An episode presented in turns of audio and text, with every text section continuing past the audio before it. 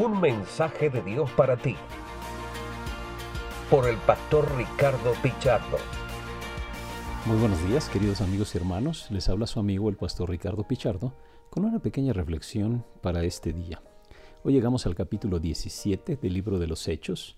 El día de ayer reflexionábamos en el capítulo 16, cuando Pablo y Silas estuvieron en Filipos, eh, fueron encarcelados y después de que fueron encarcelados, las autoridades mandan este, a, sacar a Pablo y a Silas y ellos dicen, hey, no, que vengan ellos y que ellos sean los que nos den la salida.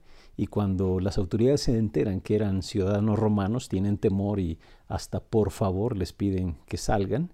Después en el capítulo 17 Dice el verso 1, pasando por Anfípolis y Apolonia, llegaron a Tesalónica, donde había una sinagoga de los judíos. Como siempre, llega primeramente a, a, la sinagoga.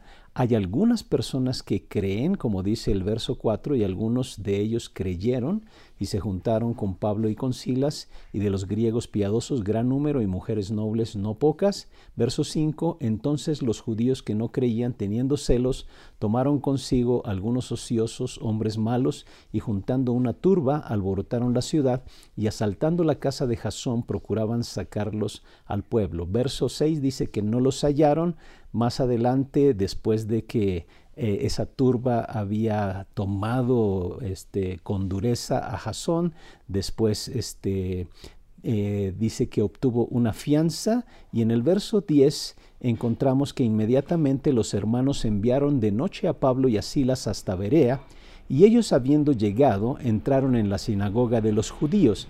Y me encanta el verso 11 que es en el, quiero que, en el que quiero que reflexionemos en este día.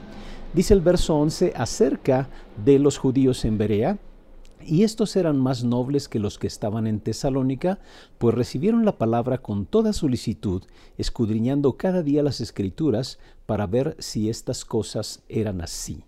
Me encanta la actitud de los eh, judíos de, Bereda, de Berea, o yo les llamo los hermanos de Berea, su actitud es fabulosa, Primero porque menciona que recibieron la palabra con toda solicitud, es decir, había en su corazón un anhelo de conocer más y más de el Señor.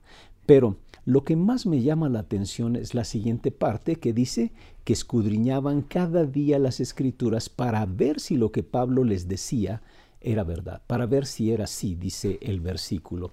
Y decía que esta debiera de ser nuestra actitud tanto como creyentes como como iglesias. Hoy en día hay cantidad de enseñanza. Seguramente usted abre el Facebook, abre cualquier red social, abre el Internet y hay cantidad de enseñanza. Y hay un grave problema hoy en día hay un, gran analfabetismo bíblico. A la gente le da flojera estudiar la palabra, le da flojera leerla y mucho más le da flojera estudiarla. Y entonces hoy en día la gente se come todo lo que circula ahí en las redes, todo lo que circula se lo comen. Los, los bereanos nos muestran un, un ejemplo fabuloso a seguir, escudriñar cada día las escrituras. El Señor Jesucristo nos invitaba a que escudriñáramos las escrituras, porque a vosotros os parece que en ellas tenéis la vida eterna y ellas son las que dan testimonio de mí, decía el Señor Jesucristo.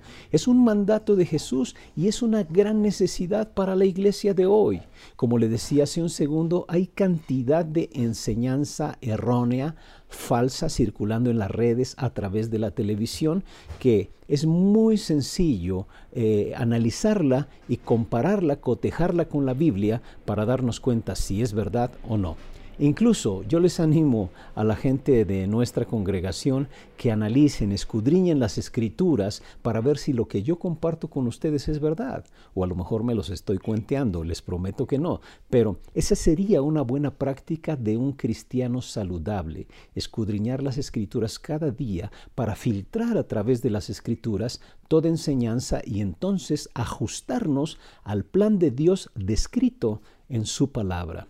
Yo le animo a que en este día tome la decisión con seriedad de leer la palabra de Dios y escudriñarla. No solamente leerla, escudriñarla. Escudriñarla tiene la idea de buscar profundamente. Busque profundamente. Hoy hay muchas herramientas que le pueden ayudar a usted al estudio y al escrutinio de las escrituras. Hay comentarios bíblicos, hay diccionarios bíblicos, hay eh, diversas versiones de la Biblia de las cuales usted puede echar mano para comprender con mayor claridad el mensaje que hay en la Biblia y cuidarse de tanta mala enseñanza, tanta enseñanza no saludable que anda circulando a través de las redes sociales, a través de la televisión, a través de la radio. Seamos como la iglesia de Berea, escudriñemos cada día las escrituras, no nos comamos todo lo que nos dan. Por supuesto, usted va a llegar a generar confianza en sus maestros de la Biblia, en sus pastores, etc., pero la responsabilidad recae en usted también de que vaya y profundice en, el estudio de la palabra de Dios. Seguramente en ese estudio Dios le va a mostrar cosas grandiosas que usted a veces había pasado tal vez por alto o que usted no conocía.